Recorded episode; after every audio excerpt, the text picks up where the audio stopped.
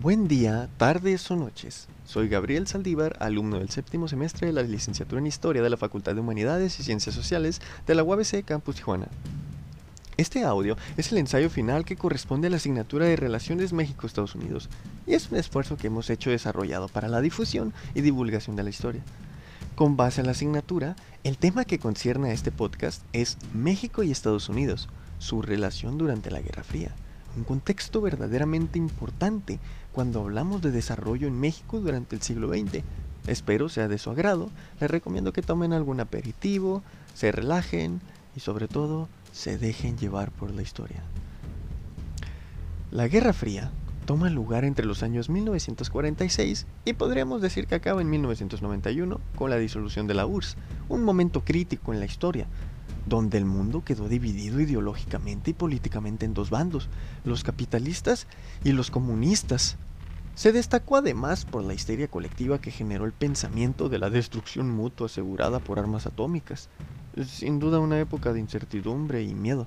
Sin embargo, no nos dejamos engañar, porque el término de Guerra Fría tiene el sufijo de frío, que hace referencia a nulos enfrentamientos bélicos, o por lo menos de manera directa. Mientras que por un lado los rusos establecían estados satélites para asegurar su supremacía y a su vez su supervivencia, por el otro los Estados Unidos utilizaron toda su propaganda política y en algunos casos su fuerza militar para acabar con la influencia comunista en donde los estados existieran. Lo curioso es que a pesar de que en aquel entonces Estados Unidos mantuvo una agenda política bastante definida, con México se hizo una excepción muy especial. Y es que los efectos internacionales de la Guerra Fría parecieran no afectar a México, o al menos eh, que eran inmunes a las represiones estadounidenses. Sin embargo, si buscamos más a profundidad sobre el tema, encontraremos que en efecto en gran, se afectó en gran medida al país, pero no de la forma eh, en la que afectó a los países latinoamericanos. Nos enfocaremos entonces en entender por qué y el cómo la relación entre México y Estados Unidos durante la Guerra Fría resultó ser más independiente y única. Como referencia tomo a Mariel del Carmen Collado en la Guerra Fría y el 68, Eric Hobsbawm, Historia del siglo XX, Soledad Loaesa, La fractura mexicana y el golpe en Guatemala, Héctor Aguilar Carmín, El desvanecimiento del milagro mexicano, Elsia Servín, Propaganda y Guerra Fría, y Friedrich Katz, en la Guerra Fría de América Latina. Antes de adentrarnos al contexto de la Guerra Fría, es pertinente tomar breves partes esenciales de la Segunda Guerra Mundial, que nos ayudan a comprender cómo fue el desarrollo de los efectos de la Guerra Fría en México. Para 1939 el panorama en Europa y en todo el mundo en general estaba al borde de la guerra y muchos países latinoamericanos como Argentina y Brasil tenían mayor convicción con los nazis, por lo que Estados Unidos empezó a intervenir en esos países principalmente. En el caso de México le permitió a Cárdenas expropiar el petróleo y tierras estadounidenses gracias a eh, el buen vecino política estadounidense. Sin embargo, resulta interesante, a la parte intrigante, que los Estados Unidos no reaccionaran a lo que parecía un gobierno en toda regla comunista. Pero Katz argumenta que la razón principal de esto fue porque querían como aliados a los mexicanos contra el eje fascista. Es aquí donde la relación entre ambos países cambia radicalmente de amenazante a la cooperación y a nuevos tratados bilaterales como es el de los braceros. Pero más allá del esfuerzo bélico, la Segunda Guerra Mundial fue de suma importancia para México, ya que permitió abrir un nuevo panorama a las relaciones con los Estados Unidos, principalmente económicos.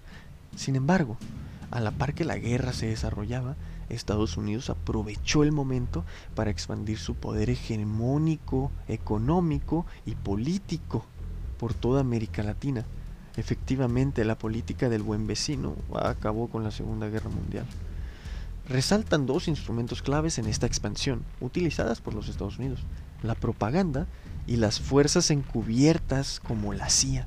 Estos instrumentos, sin embargo, no se quedarían relegados en la Segunda Guerra Mundial, sino que tomarían su papel de relevancia durante la posguerra.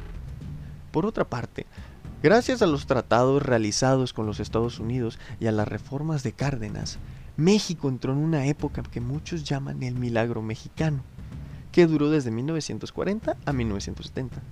Debemos resaltar que los principales beneficiarios eran los grupos de izquierda y los sindicatos, Esto es fundamental, ya que la guerra contra las potencias del eje y la alianza entre Estados Unidos y Rusia y la Rusia comunista abrieron un panorama, al menos en un primer momento, de tregua entre el comunismo y el capitalismo. En suma, una tolerancia ideológica. Algunos partidos comunistas radicados en Estados Unidos incluso llegaron al grado de disolver sus grupos de acción, ya que miraban con buenos ojos esta alianza futuro. Eh, sin embargo, todo lo anterior planteado se invierte radicalmente cuando inicia la Guerra Fría.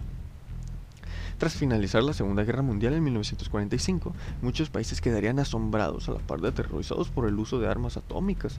En un principio solo los Estados Unidos podían realizar semejante proyecto. Sin embargo, no evitó que los rusos se hicieran con su propio proyecto nuclear. Sumado a esto, la guerra, muchos estados-naciones habían quedado anexados a la Unión Soviética tras avanzar por toda Europa Occidental.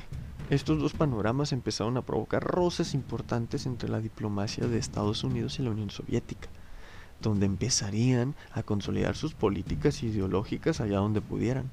Sin embargo, el miedo a un ataque atómico evitaba que ambos países um, se autodestruyeran mutuamente.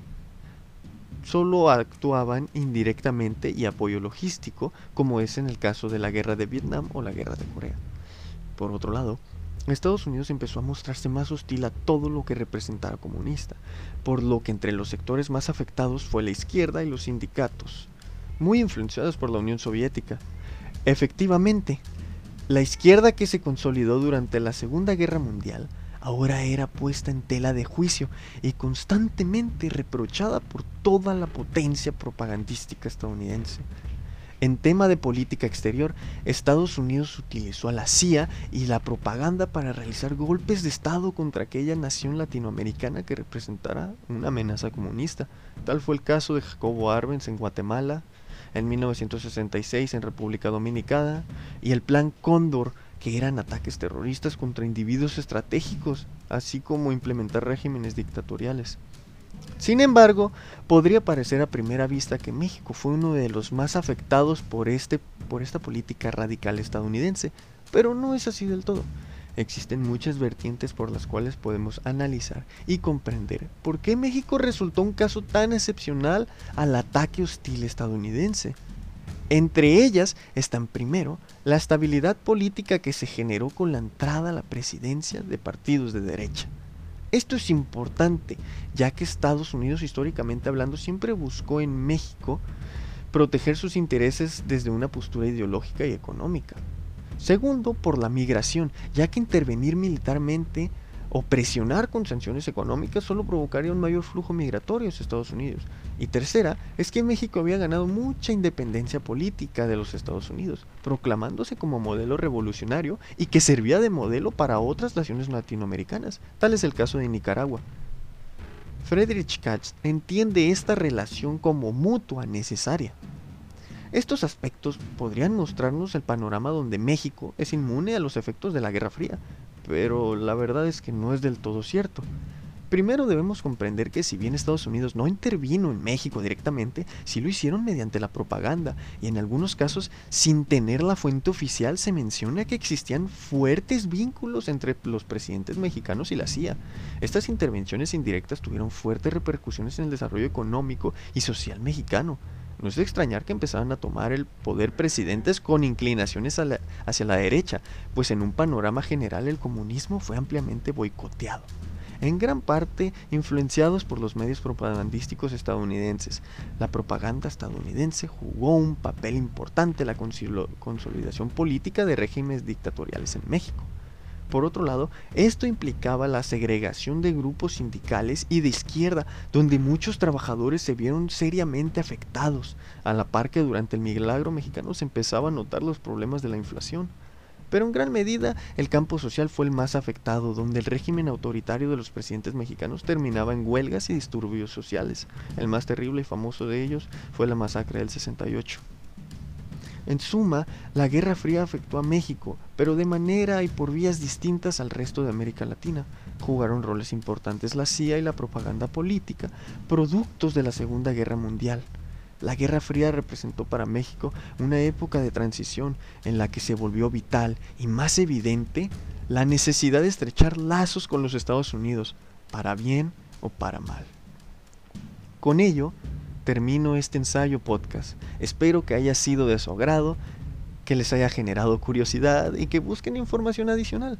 Me despido, soy Gabriel Saldívar, alumno del séptimo semestre de licenciatura en Historia de la Facultad de Humanidades y Ciencias Sociales de la UABC Campus Tijuana. Nos escuchamos hasta la próxima. Saludos y que tengan bonito día.